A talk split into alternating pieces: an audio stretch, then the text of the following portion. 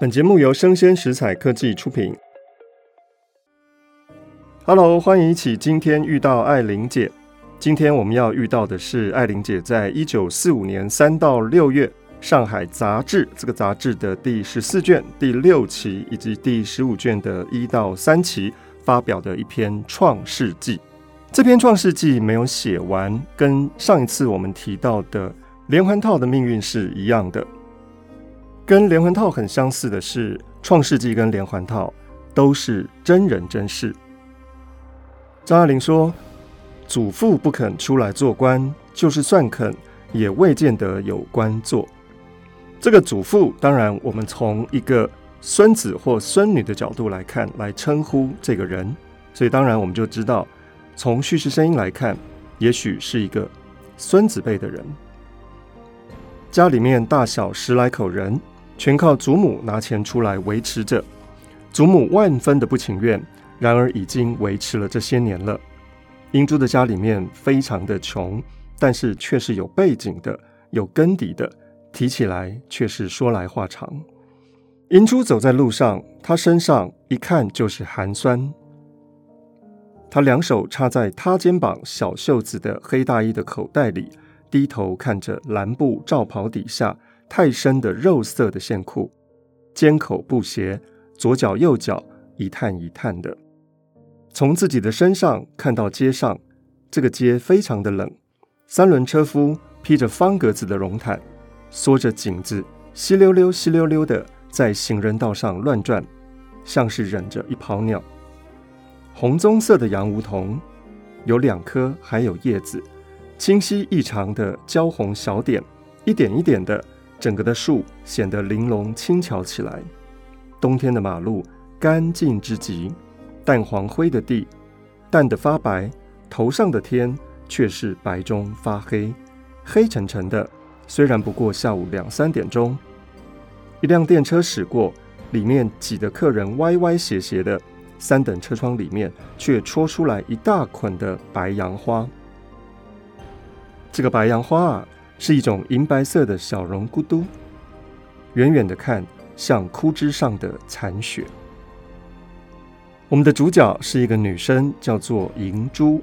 银是萦绕的银，却多了三点水。珠是珠宝的珠。银珠在一家药房里面做事，是同学介绍的。银珠的姐妹都是在学校读到初中就没有往下念的，在家里闲着。姑妈曾经答应银珠找个事，但是因为银珠的程度太差了，嚷嚷好些时了也没找到。现在同学帮她介绍了这个事，姑妈心里面却是有点不太快活。而祖母的说法是，那样的人能做什么事呢？外头人又坏，银珠的里路又不清楚。祖母当然是不赞成的。祖母甚至不赞成银珠活在这个世界上，儿孙太多了，祖父也不一定赞成，可是倒是蛮护着孙女儿的，不为别的，就为了和祖母闹别扭。虽然祖母养活了祖父一辈子，但是祖父还是有他独立的意见。每天早上银珠上工总是溜出来的，虽然大家都知道他在上班。但是每一天，他都要鬼鬼祟祟。银珠对于这个家庭的显赫的过去、身份地位、种种禁忌，本来就只有讨厌。他走在路上的时候，觉得自己非常的渺小，就是一个简单的穷人家的女孩。但是，一出来，却又生出另外一种难堪。但是他也会为家里面顾体面，对亲戚朋友说。我做事的那个地方是外国人开的，我帮他们翻译呢。练习练习英文也是好的，不然老待在家里面，我那些英文全部要忘记了。他们还有一个打字机，让我学着打字。这是一家集美药房，集合的集，美丽的美。门口拉上了铁门，里面的玻璃门上贴着纸条，营业时间上午九点到十一点，下午三点到六点。主人是一对犹太夫妻，两个人一顿午餐要从十一点吃到三点。也是因为现在做生意是不靠门市的。银珠站在外面进不去，从玻璃铁条里面望进去，药房里面的挂钟正指着三点了，主人还是没有回来。银珠立在门口，仿佛觉得背后有一个人，跳下了脚踏车，把车子嘎啦啦的推到人行道上来。他以为是老板呢，但要回头看，然而立刻觉得这个人正在看他，而且已经看了很久了。是一个个子很高的人，对，刚才好像也有这样的一个人骑着自行车和他一起走路。银珠走得非常的快，因为冷，而且心里很烦。可是再快也快不过自行车吧？当然，这个骑自行车的人是有心的放慢速度。人家看中了自己什么呢？今天银珠简直穿得不像样，她是长长的身子，胸部窄窄的。在中间粉起来，鹅蛋脸，额角上面油油的、黄黄的，腮上面现出淡红的大半个圆圈，圆圈的心却是雪白的。这样的一个女孩子，气色太好了，简直是香气。这个香是乡下的香，也就是路人一看就知道她是一个乡下来的女孩。银珠两手插在口袋里面，分明觉得背后。有一个人扶着自行车站在那里，实在冷啊！两个人都虚气成为一朵云。如果这个云变成了龙，也是两张画上的。纵然两幅画卷在一起，也还是两张画上的，各归各。银珠一动也不动，向橱窗里面望进去。他忽然发现到橱窗里面彩纸落住了一张广告，是花柳圣药的广告。什么是花柳圣药呢？也就是花柳病的非常好的良药。剪出了一个女人，笑嘻嘻的穿着泳装，冬天不大洗澡，和自己的身体有点隔膜了。尤其看到那个淡红的大腿、小腿，银珠更觉得突兀。银珠就红起了脸来，又往横走了几步，立到了药房门口，心里恨老板，怎么到现在还不来呢？害他站在冷风里，好像是故意站在门口跟人家勾搭似的。主人跟太太终于回来了，那个人却已经不在了。老板娘给了银珠一个电话，叫他打过去。这个药房暗昏昏的，却有一种清新可爱。方砖地，三个环着玻璃橱，瓶瓶罐罐的闪着微光。琥珀色跟湖绿色，柜顶一色堆着药水、棉花的白字深蓝纸盒，正中有一个小橱子，放着化妆品，竖起了小小的卡片广告。左一个，又一个，画了水滴滴的红嘴唇、蓝眼皮、翻飞的睫毛。玻璃橱前面立着一个白漆长杆的磅秤，这简直是一个童话的世界。而且是通过了科学的新式的童话，小雨点的故事之类的。而高高在上的挂钟，黑框子镶着大白脸，旧虽旧了，也不觉得老，滴答滴答的。它记录的是清清白白、干干净净的表面上的人生，没有任何一点点人事上的纠纷。银珠拨着电话，四处看看，心里面非常快乐。这里和家里实在是太两样了。待他好一点的人，不过都是些不相干的人。有一个顾客进来了，站在磅秤上面磅了一磅，走出去了。迎面又有一个人进来，磅秤的计数尺还在那里咯多咯多的上下摇动，而银珠的心也重重的在跳着。就是这个人了吧？高个子，穿着西装。可是说不上来什么地方有点不上等。他是圆脸、厚嘴唇，略有两粒麻子在脸上，戴着钢丝边的眼镜，暗暗的红的脸上，钢丝却映成了灰白色。银珠很失望，然而他确实知道，就是这个男生。门口停了一辆脚踏车。刚才银珠明明是这么样的感谢这个男生。到现在才知道有多么的感激。这个男生看看剃刀片，又看看老板娘，怔了一会儿，忽然叫说：“哎，认得啊，你认得我吗？”再看看老板，又说：“是的，是的。”这个男子大声的说英文，口音很坏，说的很快，但是也就混充过去了。老板娘就说：“是的，是的，是毛先生啊，看房子啊，我们之前碰过的。”这个男子说：“你们刚到上海来的时候，啊、呃，你是格林白格太太吧？好吗？”老板娘说：“好的。”这个老板娘是一个胖矮身材、短脸、干燥的红黄胭脂里面。短鼻子高高的凸起，他的一字式的小嘴是没有嘴唇的，笑起来本来就很勉强。而且他现在不大愿意提起逃难到上海的情形，因为夫妻两个弄到了葡萄牙的护照，就不算是犹太人了。格林白格先生是个一声不响的黑眉乌眼的小男子，满脸青胡渣，像美国电影里面的恶棍。他一副蛮不在乎的样子，拿起了一份报纸，坐在磅秤前面的一张藤椅上。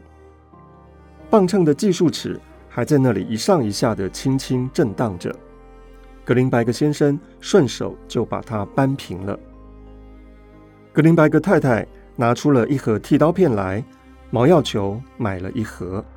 这个毛药球先生是荣耀的耀，篮球的球，又问拜耳健身素。现在是什么价钱？拜耳健身素是德国制药，它的广告词是“身体健康，笑容满面”。那当然，在这个战争的时候，德国的药跟犹太人，也就是格林白格夫妻的身份，张爱玲似乎想要借由这样子的一种对照，来传达，在犹太人的店里面，其实德国的药也是蛮受欢迎的。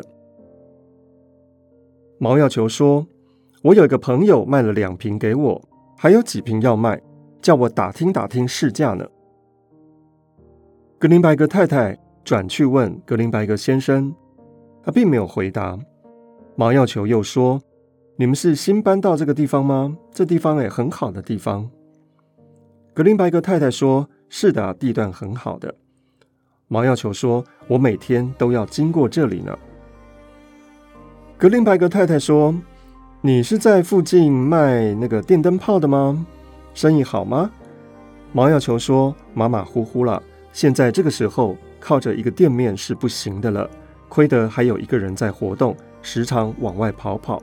最近我也好久没有出来，因为生了一场病，医生叫我每天过来称一下重量。”于是毛药球走到了磅秤前面，干练地说了一声：“对不起。”格林白格先生只得挪开他的藤椅。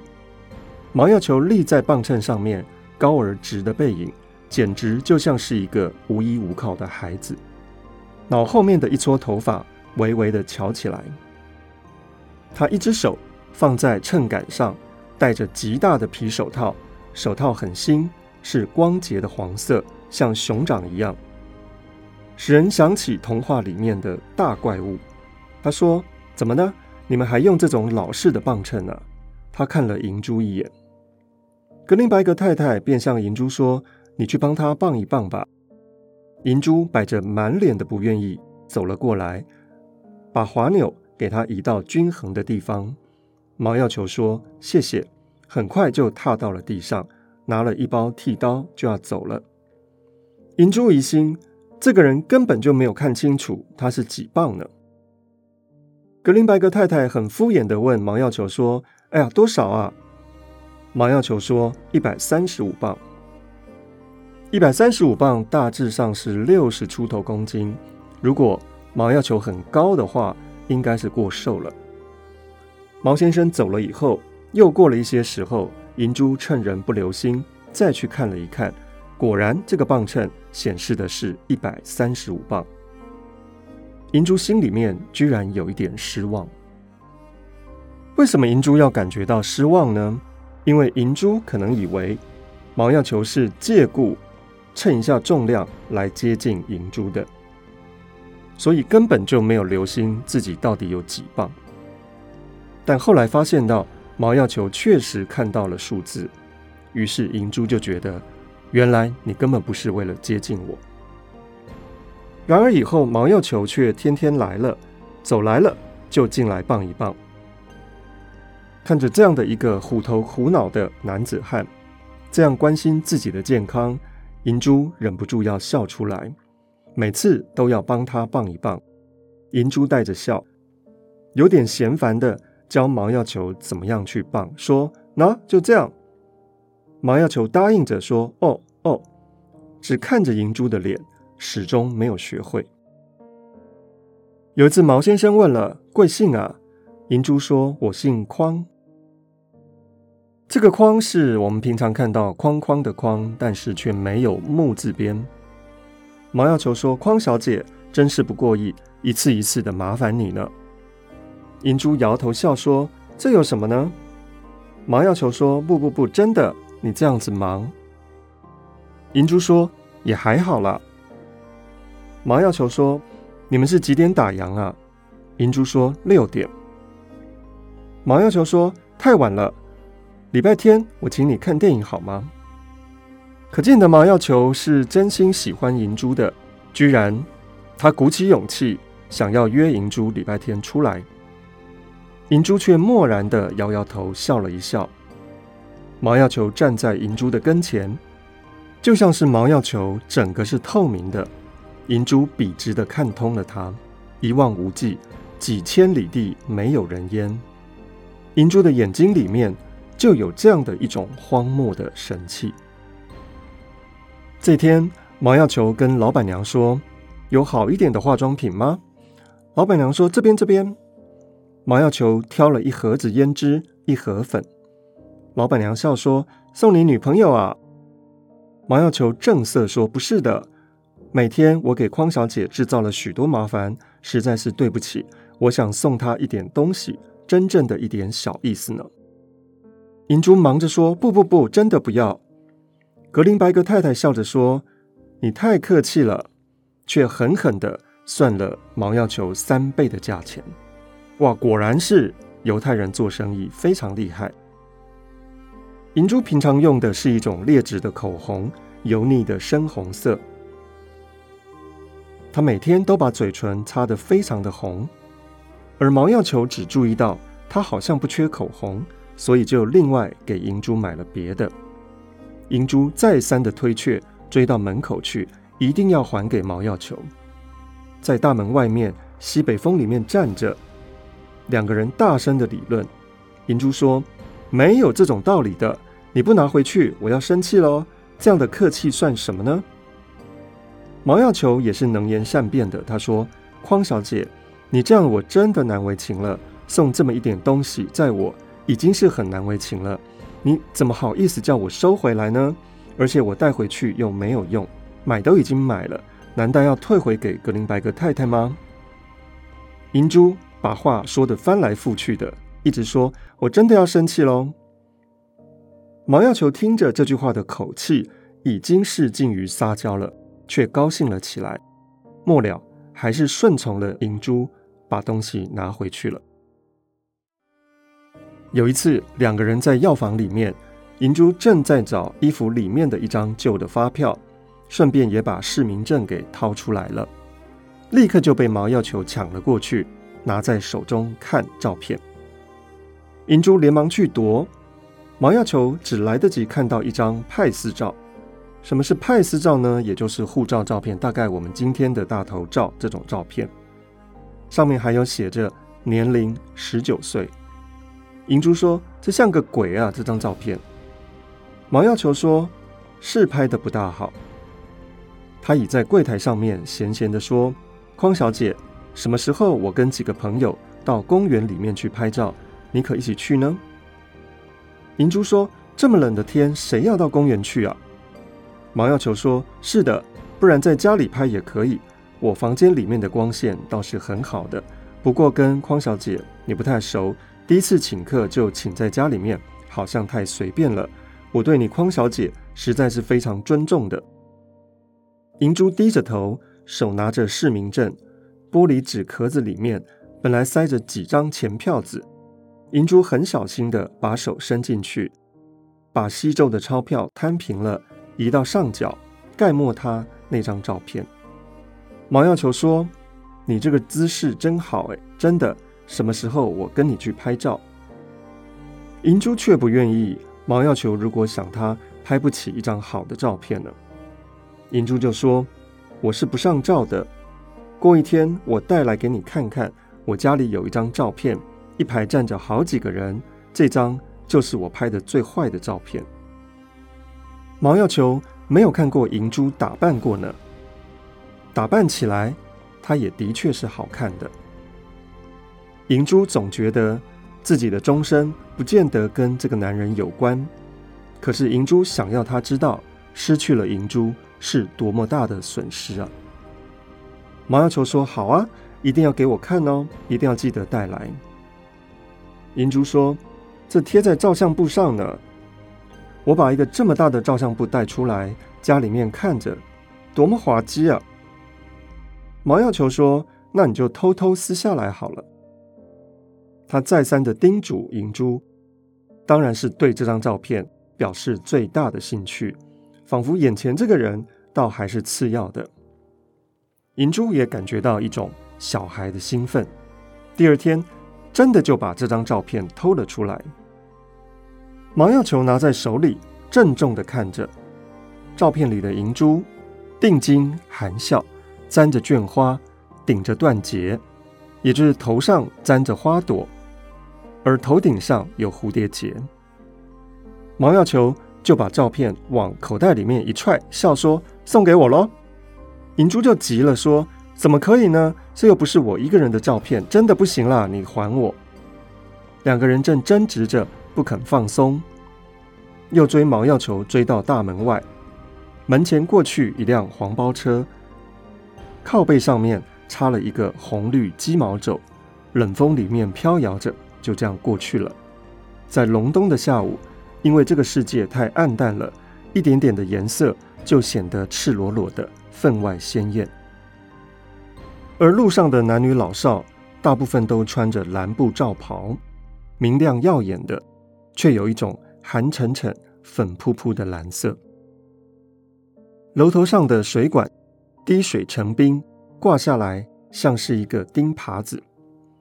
一个乡下人挑了担子，光着头，一手搭在扁担上，一手缩在棉袄里面，两袖弯弯的，像个长筒。使人想起石灰演的《雷雨》里面的鲁贵。银珠因为有一个老同学在戏院里面做事，很有机会看到一些话剧。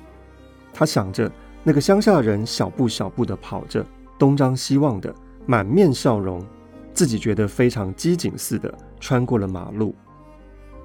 毛要求也看着上海变得非常的新奇可笑，接连几辆脚踏车过去，骑车的也都喝着腰，缩着颈子。憋口气，在风中钻过，冷天的人都有点滑稽。在路上走着的一个个也弯腰屈背，上身伸得老远，而只有银珠，她觉得她自己是毅然站着，有一种凛凛的美。银珠靠在电线杆上，风吹着她长长的卷发，吹得她更长更长了。银珠的脸上有一种粉色的荣光，爱是热。被爱是光。毛要求说：“匡小姐，你也太那个了吧？朋友之间送个照片算什么呢？我希望你是把我当朋友看的。朋友之间送个照片是非常普通的事。”银珠笑说：“做纪念又不是从此不见面了，干嘛做纪念呢？”毛要求忙说：“是的，我们不过才是开头。可是对于我，每一个阶段。”都是值得纪念的。银珠掉过头去说：“你可真会说啊！我也不跟你辩解了，你好好的把这张照片还我吧。”银珠偏过了身子，手在电线杆上抹来抹去。